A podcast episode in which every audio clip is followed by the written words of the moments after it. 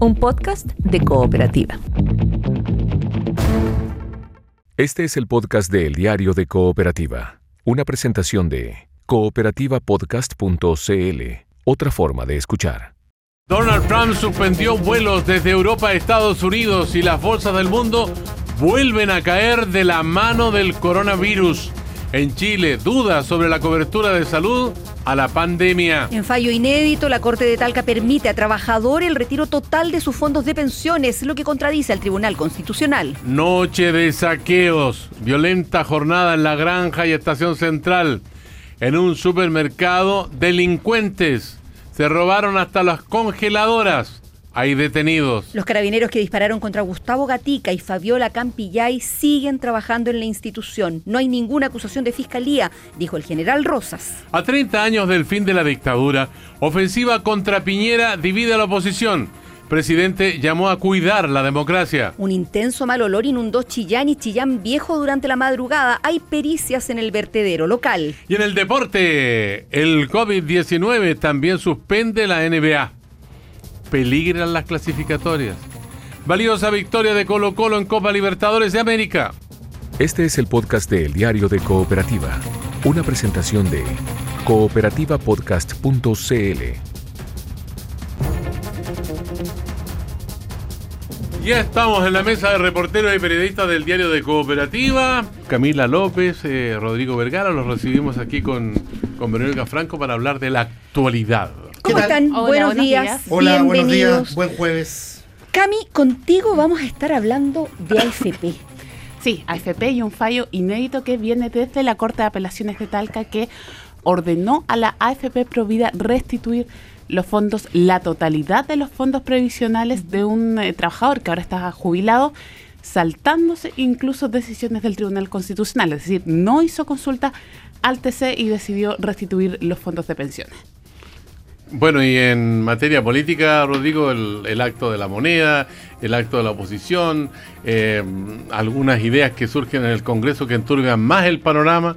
Y tenemos ahí el plebiscito del 26 de abril, que parece ser lo único certero que tenemos hasta este momento. Vamos a hablar de crisis. La crisis social en Chile y la crisis del coronavirus que ha golpeado a la economía, eh, lo hemos visto en los últimos días, pero desde que la OMS ayer, cuando estábamos al aire con la Vero, a la una de la tarde declarara la pandemia, puso muy nervioso a los mercados que vuelven a caer. Asia cerró prácticamente toda la baja, en torno al 5%. Lo mismo ocurre a esta hora con las bolsas en Europa. Hay que ver cómo abre el dólar más ratito en Chile, qué pasa con el cobre, porque los commodities también caen em, de la mano de la crisis del petróleo eh, en paralelo. Y ojo, un dato, antes de, irnos a la pausa. En España hay una ministra eh, del gabinete de, de Sánchez que está con coronavirus, Irene Montero. Bueno, ella es pareja de Pablo Iglesias, vicepresidente español el hombre de Podemos, que está en cuarentena. Así que eh, el virus contagia incluso a la Moncloa. Vamos a entrar en detalles, vamos a estar conversando además sobre em, el coronavirus en concreto, bien qué es lo que hay que hacer, cómo podemos protegernos con eh, la doctora integrante del Consejo Asesor del Ministerio de Salud, académica de la Universidad de los Andes, María Teresa Valenzuela. Ayer eh, estuve en un supermercado. Sí. Y en el pasillo del jabón donde venden este alcohol gel. Todo el mundo. Todo el mundo me O ya no quedaba nada. buscando, fíjate. Y ya no quedaban, ¿no? No quedaban. Entonces empezaron a buscar ese jabón que te mata todas las bacterias que esa es la promesa del envase del jabón. Y también se acabó. Eh, así, estamos. las mascarillas también se han agotado en la, en la farmacia. Hay que insistir eh, en que no sirven para los que estamos sanos, ¿ah? que los tienen que usar los que para las personas que están eh, afectadas ya por el coronavirus. Todo eso lo comentamos esta mañana aquí en la mesa de reporteros del Diario de Cooperativa. Este es el podcast del Diario de Cooperativa, una presentación de cooperativapodcast.cl. Vamos a entrar al tiro en materia, Rodrigo, porque, bueno, ha subido el dólar, se ha desplomado el petróleo y el coronavirus está ahí, al medio de la cancha de toda esta incertidumbre. Propagándose, contagiando a los mercados. Eh, mira, lo último que se sabe, París cae 5% hasta ahora. El IBEX, el principal indicador español, menos 6. En España está la grande con esto, ¿ah? igual que en Italia. Londres, menos 5. Y eso que todavía eh, el Reino Unido ha estado bastante protegido en Europa de la pandemia. Y Estados Unidos lo protege. Donald Trump dice que va a mantener Vamos- la vamos- recepción de viajeros y de Vamos a contar eso. mercancías. Milán y Frankfurt también caen 5% las bolsas allí. En Santiago el IPSA eh, cayó de los 4.000 puntos. Ayer una jornada bien difícil también para eh, Nueva York, el Dow Jones ahí en eh, Wall Street y también el Nasdaq, porque ha caído el comercio electrónico. Eh, a, a propósito de esto, los envíos, por ejemplo, eh, incluso las empresas de courier han sido golpeadas. Ni que- ni Y te dicen, uno compra y te dicen, estamos sufriendo retrasos, Exacto. no va a llegar Oye. en 10 días. Ni te cuento el efecto en las acciones, en los papeles de la aerolínea. Son de lo más afectado en el mundo las acciones eh, y las transacciones bursátiles de las principales aerolíneas, porque, claro, lo decía Sergio, se han eh, eh, cortado los viajes en algunos puntos del planeta producto de esta emergencia. Y el turismo muy No, o sea, golpeado. la industria del turismo muy golpeada. Esto de la aerolínea yo lo digo porque, por ejemplo, desde Italia a España, lo supimos antes de ayer, está cortado el tráfico aéreo y esto afectó incluso a Carolina Espinosa, nuestra corresponsal que nos contaba ayer que estaba varada ahí en, En en Roma. Roma.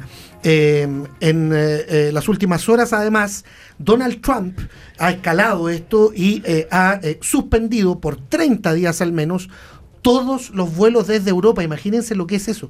Que todos los vuelos que llegan desde Europa, salvo el Reino Unido, a los Estados Unidos no puedan aterrizar en suelo norteamericano, eh, eh, genera un verdadero caos. Un caos para los negocios, para las familias que eventualmente pretendían visitarse, para el turismo, mm, ni te cuento. Uno podría pensar que es una suerte de cuarentena de país la que está aplicando Donald Trump. Enorme. Y no solamente a las personas, ah, también las mercancías están eh, bajo restricción, según lo que dijo Trump anoche. De hecho, bajan los commodities hoy día en los mercados internacionales. El petróleo de nuevo a la baja, cerca de 5%.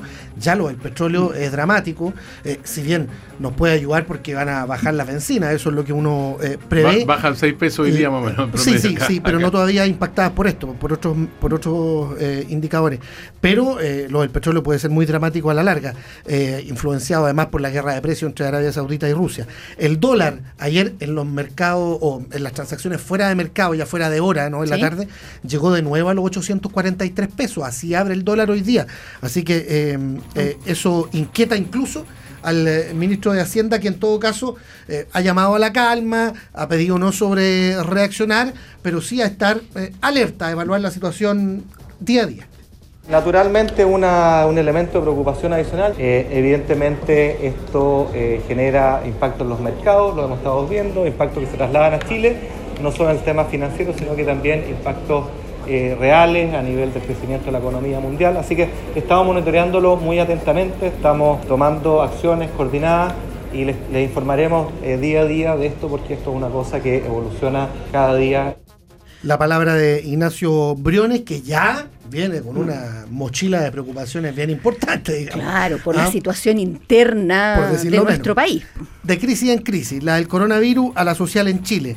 Eh, aquí se ve afectada la economía por eh, la incertidumbre constitucional, por ejemplo, lo reconocen todos, por la eh, situación eh, de lo que ha generado la violencia en las calles, Y la delincuencia, el ¿no? impacto a la pyme, al empleo y, otro, y otros indicadores, y también por lo que está ocurriendo en torno a una cierta inestabilidad política, un clima político muy crispado, pese a que debiéramos estar todos pensando en las campañas del plebiscito, supone uno, lo decía Sergio hace un rato, eh, se viene el 26 de abril, no, no tenemos, eh, o todavía estamos envueltos en, en- en cuestiones de forma y no en el fondo de la constitución que esperamos construir. Ahora, ahí, ahí hay un desmadre, hay un desmadre populista, hay que decirlo así derechamente, porque eh, pedirle la renuncia a Piñera es una posición populista que sin duda enturbia todo el panorama. Piñera fue elegido por cuatro años, se supone que tiene que ejercer el mandato, pero al mismo tiempo eh, se está viendo la posibilidad de declararlo interdicto en el Congreso.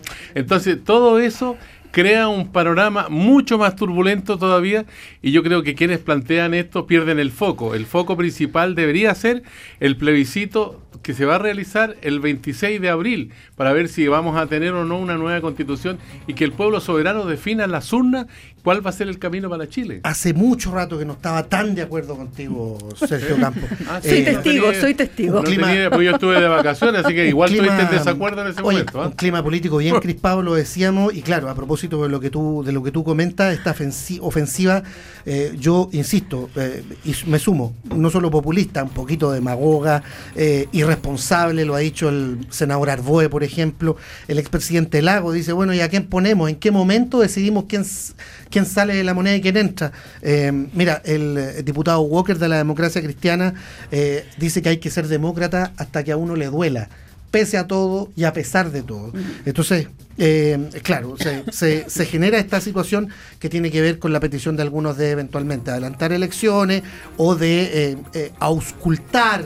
Eh, eh, eh, Si investigar, puede. indagar la Claro. supuesta inhabilidad del, del Algo que además se cruzaría precisamente con la fecha de la, del plebiscito, por lo tanto uno dice que tan conveniente resulta estar Mira, planteándolo ahora. ¿no? Hasta eh, eh, atemporal eh, resulta la acusación constitucional contra el ministro Blumel que anuncia revolución democrática, porque los plazos, eh, todo indica que se podrían cruzar, y imagínate que el gobierno llegara al plebiscito defendiendo a un ministro del Interior de eventualmente perder el cargo y quedar inhabilitado. O sea, todo Todo- muy, muy eh, crispado, todo muy eh, eh, Ahora, enredado. No están todos en esa línea en el Congreso. No, no, esperemos que no. Y, Parece que son minoría por ahora. y, y además este ingrediente de la violencia que no da tregua eh, de algunos sectores me llama mucho la atención, eh, jóvenes, digamos, de, no sé, 15 años, eh, con actos de violencia muy, muy agudos. Los del Instituto Nacional, dices tú ayer, eh, anoche, lo de los saqueos ayer en la granja, bien grave. Sin que Carabineros llegara además durante toda la madrugada. Es Rodrigo Vergara, nuestro editor, Gracias. aquí en la mesa de reporteros. Eh, partimos hablando de coronavirus contigo, sigamos hablando de coronavirus, estamos ya al teléfono con la doctora María Teresa Valenzuela, que es integrante del Consejo Asesor del Ministerio de Salud. ¿Cómo está, doctora Valenzuela? Buenos días. Muy buenos días. ¿Cómo están ustedes? Bueno, Gracias por contestar estamos. la llamada. Estamos con Sergio Campos y estamos con Camila López. Ya, eh, estamos preocupados por la situación, al igual que todo el mundo, y algunos eh, datos que forman parte de esta realidad a nivel planetario. Por ejemplo, Angela Merkel eh, ha dicho desde Alemania que podría afectar al 70% de la población en Alemania. Eh, la situación de meteorológica, las bajas temperaturas ayudan para la propagación del coronavirus, pero ¿cuál es el panorama que tenemos acá en la perspectiva de que, bueno, el otoño y el invierno están a la vuelta de la esquina? Bueno, el, eh, en primer lugar decir que estamos en un panorama incierto. Es difícil decir que va a afectar al 70% de la población eh, porque mucho depende de eh, cómo se vayan tomando las medidas de prevención en forma eh, lo más oportuno posible y que la población a su vez vaya respondiendo muy bien a las medidas que la autoridad en salud va eh, informando, imponiendo, porque son las necesarias como para poder controlar esta situación. Entonces, por lo tanto, la situación de un país a otro puede ser diferente de acuerdo a cuán precozmente se implementen las medidas de prevención. Y esas están afortunadamente en nuestro país difundidas incluso antes de que eh, tuviéramos el primer caso. Usted habla de las medidas de prevención en el sentido de lavarse las manos, de mantenerse eh, alejado eh, de otras personas, no, no saludar de beso ya, no, no ser tan efusivo con los abrazos. ¿A esas medidas de prevención, doctora? Eh, exactamente, bastantes medidas de prevención, no, y además que, eh, a ver, está organizado todo lo que es la red de para hacer el diagnóstico precoz, eh, de manera tal de que eh, los eh, informes de diagnóstico se tengan dentro de cuatro o seis horas máximo y poder tomar las medidas de control con los contactos, porque eh, hoy día, digamos, lo que está ocurriendo es que estamos en un escenario en el cual llegan los casos, ¿no es cierto?, infectados desde sus viajes a distintos países donde esto ha sido un problema muy importante. Desde Italia principalmente han sido la, Italia, la mayor parte de los casos originales, ¿no? España, Y España. también.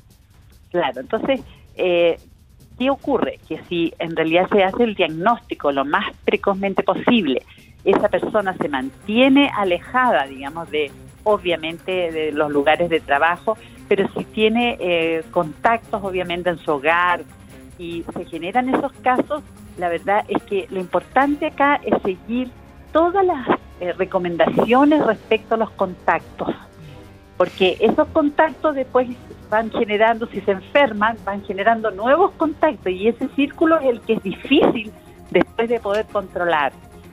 Entonces, si bien es cierto, yo percibo que nuestra población eh, ha visto esto como un problema, bueno, decir es un resfrío más, la verdad es que para algunas personas puede ser un resfrío más, pero para otras personas, como los grupos de riesgo, puede ser de mucha gravedad y que obviamente va a requerir hospitalizaciones y que va a requerir, digamos, atención especial y que obviamente se va a juntar todo este problema con el tema de la influenza. Entonces, Doctora, una de las barreras hoy, perdón, es la aplicación de cuarentena eh, para quienes vienen de regreso a Chile, precisamente de países, eh, de los países más afectados, desde España, desde Italia.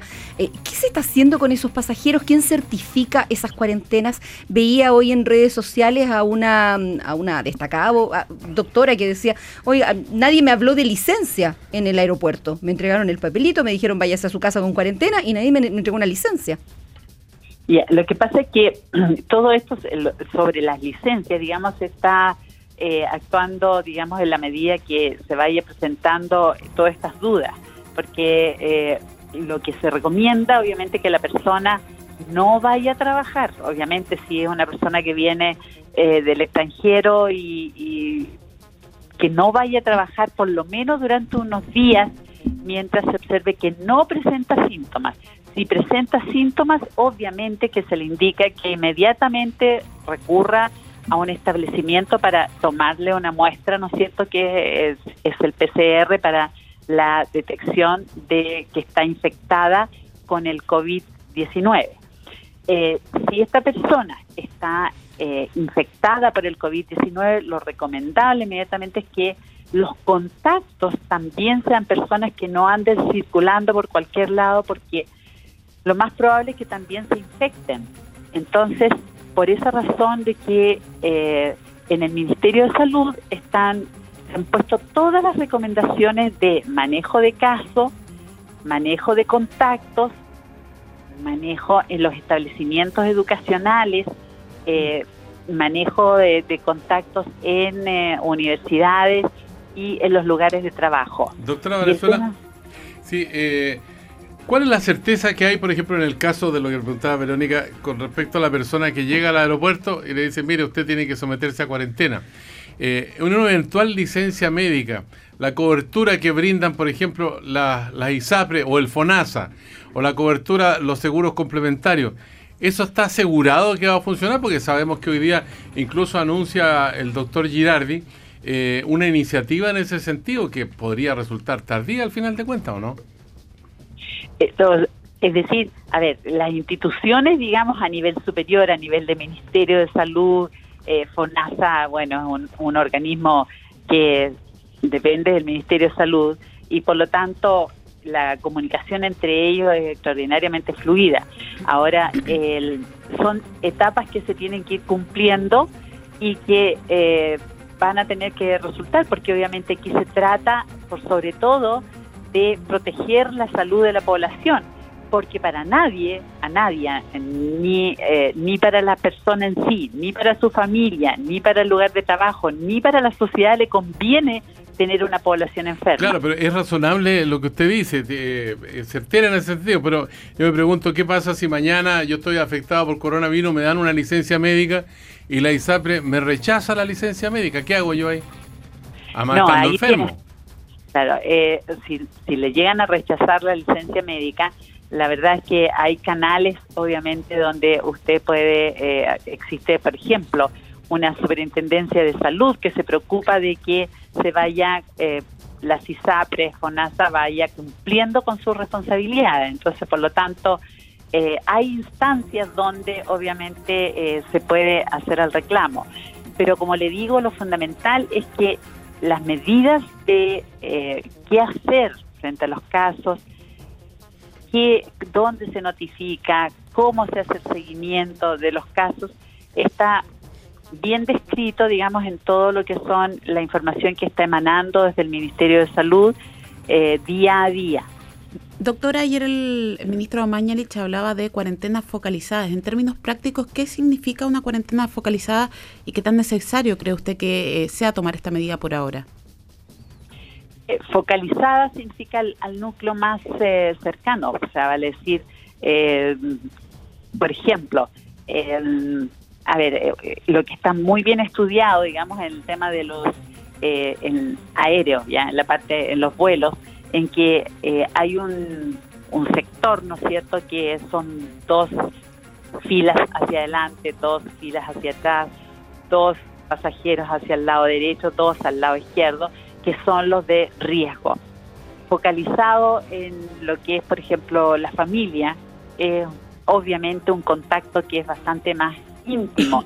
Entonces, por lo tanto, eh, todo esto, lo que pasa es que la infección acá, lo importante es el grado de contacto que se tenga, la cercanía, porque estos virus se eliminan y personas que están a menos de un metro de distancia tienen más probabilidades de infectarse que personas que están a distancia, digamos, cinco metros, por ejemplo. Eh, entonces, por lo tanto, las distancias, la cantidad de contactos, las distancias que se mantienen respecto a los contactos, la concentración de virus que está eliminando la persona enferma, entonces son factores que son los que eh, influyen en qué magnitud puede llegar a tener esto. Entonces por eso es que la recomendación es que hoy día nos saludemos, ¿no es cierto?, en forma muy amable, pero no con abrazos, besos. Con distancia, con distancia. doctora, doctora Valenzuela, un par de preguntas cortitas por mi parte. ¿El calor mata el virus? ¿Por eso estamos preocupados porque se nos acerca el invierno, las temperaturas van a bajar? No, no, eh, o sea, vale, obviamente los virus tienen menor resistencia a lo que son eh, las altas temperaturas, pero lo que ocurre es que en el invierno eh, nos pasa que obviamente todos buscamos calorcito, entonces nos acercamos más, estamos mucho más hacinados, mucho más aglomerados. Con menos ventilación. Claro, con menos ventilación. En cambio, en estos momentos lo único que queremos es que haya circulación de aire, que, eh, que estemos lo más alejados mm. posible, porque todos sentimos calor. ¿No es cierto entonces que sobre los 23, 24 grados de temperatura el, virus se muera? Eh, o sea, vale decir, resiste mucho menos.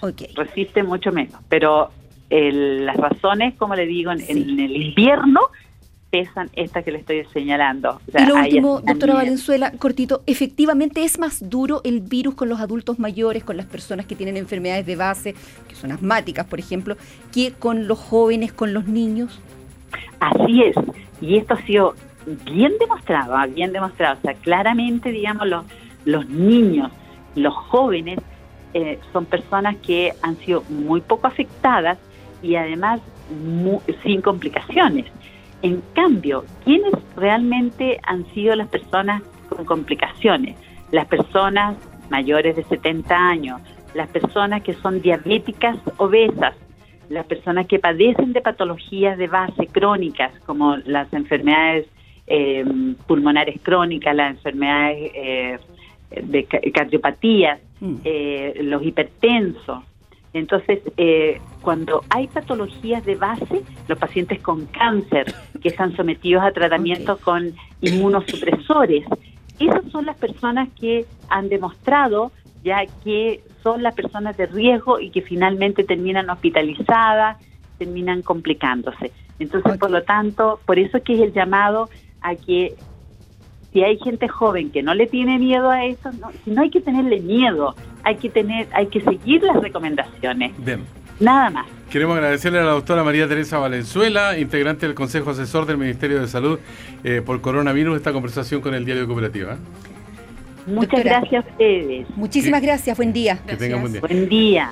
Oye, queremos citar eh, un documento de la Superintendencia de Salud que dice que las ISAPRES no pueden excluir coronavirus de cobertura tras ser declarada pandemia. Eh, emitió un comunicado en el que informa que el sistema de salud privado no puede excluir prestar servicios para quienes lo soliciten por COVID-19 y cita para eso eh, un decreto con fuerza de ley del 2005 que taxativamente dice que las empresas de salud no pueden excluir una situación de pandemia, enfermedades que ellos tienen que cubrir y en este caso con la atención médica y con la licencia médica. De hecho, el superintendente de salud va a andar a esta hora en un ratito más fiscalizando el cumplimiento de esta ley de derechos y deberes de los pacientes en una clínica privada y en el sector oriente. Vamos a estar con eso también. Este es el podcast de El Diario de Cooperativa, una presentación de cooperativapodcast.cl. Sumamos a la mesa de reporteros del diario de Cooperativa a María Paz López que da cuenta de un saqueo que se prolongó por varias horas en el sector sur de Santiago, María Paz. Sí, hasta la mañana, Sergio, se prolongó este saqueo del supermercado Santa Isabel, ubicado acá en Avenida Santa Rosa con Fernández Albano, en la comuna eh, de La Granja. Esto comenzó a ocurrir pasadas eh, las 10 de la noche aproximadamente, dicen los vecinos, cuando eh, mientras se desarrollaban estas manifestaciones, un grupo eh, de personas que se encontraba ahí aprovechó esta situación para ingresar a este local comercial, se llevaron todo eh, lo que pudieron, incluso algunas máquinas desde el interior eh, de este supermercado Santa Isabel, eh, lo saquearon por completo. Eso sí, esta vez no lo quemaron, no dañaron parte de la estructura como eh, las veces anteriores. Según los vecinos, es sexta vez que este supermercado se ve afectado por un delito como este. Conversamos con una de las vecinas de este sector que además se ven sumamente afectados porque eh, hay dos supermercados desde Santa Isabel y un supermercado mayorista que finalmente nunca más abrió después de el 18 de octubre y ahora nuevamente se quedan sin un lugar donde comprar mercadería. Escuchemos esas declaraciones. Terrible, pues. Jodimos nosotros, ¿no? Porque imagínense, las cosas más encima botadas. Ya no es la primera vez que les pasa lo mismo acá. Quinta vez. Este es el más cerca que tenemos. No hay más, pues. Y el otro que está de la otra vez, de la primera vez, no lo han abierto, eso, eso que tenemos este nomás. Tenemos que ir a otras comunas a buscar comida, porque por aquí no hay nada. Pues aquí no hay ni un control, hay control de nada. Si decían que habían pocos carabineros y que los carabineros se hacen un lado, pues. ¿Qué, qué, qué? No tenemos ni una seguridad tampoco. Claro, el, el reclamo de los vecinos también apunta a la poca existencia de personal policial durante la noche de los incidentes, durante este eh, saqueo. Dicen que las últimas veces eh, poco y nada de presencia policial. Eh, de hecho, en este minuto solo hay un carro de la policía uniformada que está custodiando este supermercado. Quienes también se vieron afectados fueron las personas que se encontraban trabajando en el servicentro Shell, justamente a un costado de este local comercial. Sus ventanas fueron quebradas, intentaron abrir los dispensadores de combustible, incluso uno de ellos eh, fue eh, abierto con un Napoleón, según nos daba el testimonio de la persona que cuida este sector y a un costado del servicentro también hay un taller mecánico, estaban bastante eh, complicados ellos porque temían que les fueran a quemar alguno de los vehículos y también eh, uno de los camiones que tenían en este lugar. Conversamos también con ellos y los escuchamos. Sí, no, igual se ve menos daño que otras veces, porque otras veces habían botado toda esta muralla. Bueno, al menos ahora está reforzada y ingresaban por allá por el otro lado, ¿no? Gracias a Dios no, no se metieron para allá, que tenemos vehículos y toda la cuestión. Si no, no estamos, nos la estamos contando ahora. Terrible, violenta la cosa. Ya esta cuestión no, no da para más. Si nosotros trabajamos con, con puros vehículos de estos, ¿no? Imagínate si ano- anoche que hubiesen prendido esta cuestión, ¿con qué la pagáis? O se hubiesen metido para adentro, los queman los vehículos que tenemos adentro. Llegado Sergio también hace un ratito nada más personal de la Policía de Investigaciones, personal del municipio de La Granja, quienes están eh, limpiando ese sector que quedó eh, lleno de escombros, de cajas también y eh, de piedras que fueron utilizadas para atacar al personal policial anoche acá en este punto de la comuna de La Granja. Ya, pues María Paz López dando cuenta de un hecho luctuoso ocurrido en las últimas horas ahí en el sector sur de Santiago. Hasta cualquier momento, María Paz. Estamos en contacto, buen día. Buen día. Y junto a Sergio Campos estamos aquí en el estudio con Camila López porque queremos saber eh, de esta decisión de la Corte de Apelaciones de Talca, Cami, que ordenó a una FP a entregarle todos sus fondos de pensiones a uno de sus afiliados. Sí, se trata de un fallo completamente inédito, Verona, Verónica Sergio. Son 23 millones de pesos los que AFP Provida debería entregar a uno de sus afiliados en un plazo de 30 días. Y aunque fue un fallo dividido, 2-1, eh, la Corte estimó que había un actuar arbitrario e ilegal de la recurrida al negar la restitución íntegra de los fondos infringiendo el derecho de propiedad garantizado por la Constitución. ¿Cómo actuar arbitrario e ilegal? Está hablando de la AFP. De la AFP, Pero uno cual. dice también, pero si la AFP está precisamente para administrar los fondos de pensiones y lo que dice la ley es que me los tiene que ir pasando de a poco mensualmente cuando jubile. Sí, es que la Corte estima, Vero, que en este choque de derechos constitucionales del derecho de propiedad y del derecho de la seguridad social, hay un derecho que es superior que el derecho de propiedad y por eso dice que es un actuar arbitrario e ilegal este de no entregar los fondos previsionales. Se trata de un caso que fue presentado por dos abogados ante la Corte de Apelaciones de Talca. Le cuento un poco la historia. Ellos ya habían presentado otro recurso, el cual fue rechazado. Ahí fue 2-1, dos en contra y uno a favor. Y ellos apelaron a este fallo que ahora está en la Corte de Apelaciones. Pero ese voto a favor y ese argumento del voto a favor les sirvió a ellos para pulir su estrategia, para pulir su argumento y vuelven a la Corte de Apelaciones de Talca con otro caso ya mejor redactado, redactado Mejor en armado. en el- exactamente, redactado en otros términos.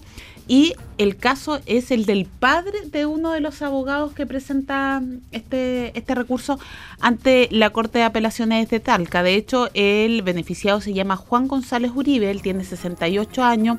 Eh, actualmente él está jubilado, recibe 164 mil pesos de jubilación, tiene pérdida de visión porque en 2017 tuvo un accidente laboral ya que ha tenido que seguir trabajando porque la jubilación no le alcanza para vivir. Como decíamos, su hijo de profesión abogado junto a otro colega es quien presenta este recurso ante la Corte de Apelaciones de Talca. Nuestro corresponsal en Talca, Juan Jaime Morales, habló con el hijo del recurrente, eh, Juan, que también se ¿Con llama... el abogado? Sí, con el abogado que también se llama Juan González y él le explicó cuál fue el argumento que utilizaron ante la Corte. Entonces dicen que la seguridad social primaría por sobre este derecho de propiedad y ese sería el argumento para que las AFP no entregaran este dinero. Nosotros decimos que las AFP no forman parte del sistema de seguridad social, porque eh, la misma constitución, en el artículo 19-18, dice que las normas de seguridad social deben ser creadas por ley. Y esa ley debe ser de quórum calificado. Y nos encontramos con que las AFP se regulan en el decreto ley 3500, que no es propiamente una ley, sino que se asimila a la ley. Y lo segundo que dice que debe ser de quórum calificado es un decreto ley dictado en el gobierno de facto, por lo tanto no tiene el quórum calificado. Por lo tanto nosotros decimos no es parte de la seguridad social y hay que identificar qué tipo de norma es este decreto ley 3500 y nosotros decimos que es una norma de carácter civil hecha en beneficio de la persona particular. Bueno, aquí se anota una, una contradicción entre dos derechos, digamos. Sí. El derecho a la seguridad social y el derecho de propiedad. Que era lo que decía Pero Lacan, en el claro. caso del derecho a la seguridad social, por eso es lo que yo quería explicar, que el derecho a la seguridad social aquí tiene una proyección, o sea, es algo que se va a ver en el futuro, eh, posiblemente, digamos, porque si el tipo se muere, la seguridad social eh, termina. En cambio, en el derecho de propiedad, eh, la situación tiene otra repercusión y por lo tanto eh, ese argumento también ha pesado en la decisión de la Corte. Sí, Sergio, les voy a leer, si me dan un minuto, una Sí. parte del fallo donde explica precisamente eso. Dice, frente a la existencia de dos derechos que parecen contradecirse, seguridad social y propiedad, debe tenerse en consideración que el primero aparece como un derecho futuro y eventual, requiere que la persona esté viva, que además es financiada por el propio cotizante, el derecho a la seguridad social. En tanto, el segundo, El de propiedad. se trata de un ejercicio inmediato y que guarda relación directa con su calidad y condiciones de vida del recurrente, la libertad en las capacidades de ejercicio y de goce de sus derechos, entre ellos el derecho eh, de propiedad, sin que pueda obligarse a un control, sea del Estado o de alguna entidad privada. Agrega el fallo que la seguridad social es por definición un derecho más no una obligación para las personas. Este fallo, mm, Sergio Vero, tiene un componente súper importante que es que no pasó por el Tribunal Constitucional, porque recordarán ustedes que los casos de Antofagasta y de Punta Arenas, de la profesora y eh, creo que era una enfermera también, eh, las Cortes pidieron consulta al TC, quien declaró eh, inconstitucional el retiro de fondos y en definitiva eso amarró a las Cortes que rechazaron este eh, recurso. El argumento que dio en su momento el TC fue que no procedía el retiro de fondos de pensiones ya que constituye un patrimonio de afectación de la seguridad socia- social y su prohibición de retiro afecta el derecho eh, de propiedad. Porque si lo además es el Estado el que se tiene que hacer cargo de las pensiones futuras de esa, de esa persona. Claro, pero Oye, siguiendo, la- siguiendo el hilo de esta situación, uno dice, bueno, esto es una determinación de la Corte de Apelaciones, pero esto tiene que verlo la Corte Suprema. Lo más probable es que sí, porque la AFP Provida eh, lo más seguro está analizando el caso, pero lo más probable es que va a apelar ante la Corte eh, Suprema y va a ser el máximo tribunal el que finalmente va a decidir el futuro de este eh, recurso. Pero por supuesto que ya hay reacciones al fallo de la Corte de Talca, por ejemplo, el economista David Bravo, que él presidió la Comisión Asesora Presidencial eh, sobre Pensiones, dice que este fallo es bastante peligroso para el sistema. Pienso que es una decisión muy equivocada. Espero que se pueda revertir. Y la razón de eso es que una decisión de esa naturaleza por parte de la Corte implica un desconocimiento muy importante de lo que es un sistema de pensiones y del concepto de seguridad social. Básicamente, los fondos de una persona para fines de pensiones tienen que poder usarse de manera exclusiva para pensiones y esto puede tener consecuencias muy muy serias y creo que es muy peligroso para lo que se está discutiendo hoy día también. Claro, y aparte de la opinión de David Bravo, que es una opinión de expertos sobre la materia, uno dice, bueno, si esta situación llega a la Corte Suprema y eventualmente la Corte Suprema le diera la razón a la Corte de Apelaciones, van a entrar en choque de competencia en la Corte Suprema de Justicia con el Tribunal Y al Constitucional. que no es la primera vez que pasa este choque de competencia entre ambos tribunales y donde ya han dicho que los conflictos están superados ambas partes, pero claro, podría haber una coalición de colisión de derechos eh, nuevamente. Oye, Esto sí, no sé, no tengo claro si es que eh, la Corte Suprema va a pedir algún tipo de consulta al Tribunal Constitucional o se quedan con las definiciones que ya hizo en su momento el TC hace algunos meses atrás. Oye. Va a haber que averiguar ese tema. ¿La FP no habló ayer y la asociación de FP No, tampoco? no, no hablaron, pero sabemos que ellos eh, mantienen la idea de que este fallo no Mm. tiene fundamentos. Eh, dicen que van a llegar a la Corte Suprema, que ya lo han hecho en otros casos, no particularmente por este tema del retiro de fondos, pero sí lo han hecho en otros casos de pensiones, que están muy tranquilos porque saben que a su juicio no hay fundamentos para eh, hacer el retiro de fondos. ¿Y hay otros casos que se estén viendo similares en, en tribunales? Sí, hay otros casos, Vero. Bueno, conocimos en su momento el caso de la profesora de Antofagasta, Sí, el de Punta Arenas, pero sabemos que, por ejemplo, la agrupación No Más FP, la organización, eh, presentó recursos en varias cortes de apelaciones. En las cortes de apelaciones de prácticamente en todo Mm. el país se fueron presentando este recurso a ver si en algún momento alguno pasaba.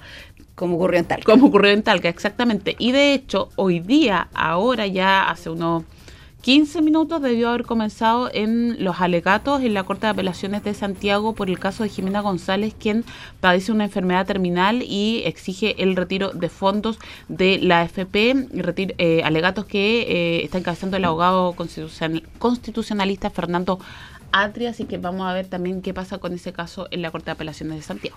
Ya, pues Camila López tiene tarea también para esta jornada, para contarnos más cómo se desarrolla este conflicto que se ha planteado y que hemos informado ampliamente aquí en el Diario Cooperativo y la Mesa de Reporteros. ¿eh? Cami, gracias por haber venido esta mañana. Que estés muy bien. Chao, buenos Oye, hasta la vista, cuídate. ¿eh?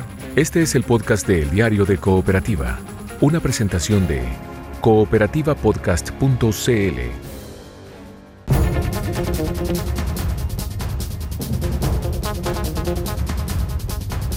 Donald Trump suspendió vuelos desde Europa a Estados Unidos y las bolsas del mundo vuelven a caer de la mano del coronavirus. En Chile, dudas también sobre la cobertura de salud a la pandemia. Naturalmente un elemento de preocupación adicional. Eh, evidentemente esto eh, genera impacto en los mercados, lo hemos estado viendo, impactos que se trasladan a Chile, no solo en el tema financiero, sino que también impactos eh, reales a nivel del crecimiento de la economía mundial. Así que estamos monitoreándolo muy atentamente, estamos tomando acciones coordinadas y les, les informaremos eh, día a día de esto porque esto es una cosa que evoluciona cada día. En fallo inédito, Corte de Talca permite a trabajador el retiro total de sus fondos de pensiones, lo que contradice al Tribunal Constitucional. Críticas desde el gobierno. Cuando supe el caso de los profesores, de la profesora en el norte, yo dije, ¿por qué no? Intentarlo. Voy a hacer todo lo posible. Conversé con mi hijo, que es abogado. Me dijeron sí, presentando buenos argumentos. Yo le dije, estudien bien la ley, porque hay vacío. Noche de saqueos, violenta jornada en la granja y estación central. En un supermercado se robaron hasta las congeladoras. Hay detenidos. Entre 10 tipos tiraron la cortina hacia abajo, con un chuzo la forzaron y luego se metieron dos tipos adentro a, sacar todo lo que pudieron sacar, pasándosela a la gente aquí, como 15 personas, 15 delincuentes, y cargaron su auto. Aparte de nosotros, hubo otro local involucrado también. Terrible, pues. Jodimos nosotros, ¿no? Este es el más cerca que tenemos. No hay más, pues. Tenemos que ir a otras comunas a buscar comida, porque por aquí no hay nada. Los carabineros que dispararon contra Gustavo Gatica y Fabiola Campillay siguen trabajando en la institución. El general Rosas compareció en el Congreso. Frente a esos casos, que son muy emblemáticos, se han entregado y están en poder del Ministerio Público. Lamentablemente hay algunas situaciones en las cuales desconocemos lugares, horarios, situaciones, pero no obstante eso, hemos entregado todos los antecedentes. ¿Y esas personas están trabajando? Están trabajando. Pero por supuesto que están trabajando porque todavía no hay ninguna acusación, no hay ninguna formación, por lo tanto, seguimos aportando y seguimos cooperando con el Ministerio Público. Un intenso mal olor inundó a Chillán y Chillán Viejo durante la madrugada. Hay pericias en el vertedero local. Los equipos que se han estado midiendo, nuevamente se sigue monitoreando que no hay presencia de gases tóxicos ni inflamables. El olor, que algo ya en la percepción ha ido disminuyendo en múltiples zonas de la ciudad. Eh, hay un par de hipótesis, eh, además se ha interpuesto una denuncia para que haya una orden de investigar, la PDI la está tomando, hemos tomado contacto con la Fiscalía por manejo de sustancias químicas. Y en el deporte, el COVID-19 también suspende la NBA, peligran las clasificatorias, valiosa victoria de Colo Colo en Copa Libertadores de América. Y así el grupo eh, se está haciendo fuerte, se está convenciendo de que aquí hay un buen equipo, que se puede. Y me preocupo solamente hoy de ganar este partido, lo hicimos, ahora vamos a descansar un poquito el día de mañana y luego pensaremos en lo que se viene. ¿no? Aquí termina el podcast de El Diario de Cooperativa. Lo escuchas en vivo de lunes a viernes desde las 6 de la mañana y todos los días en cooperativapodcast.cl.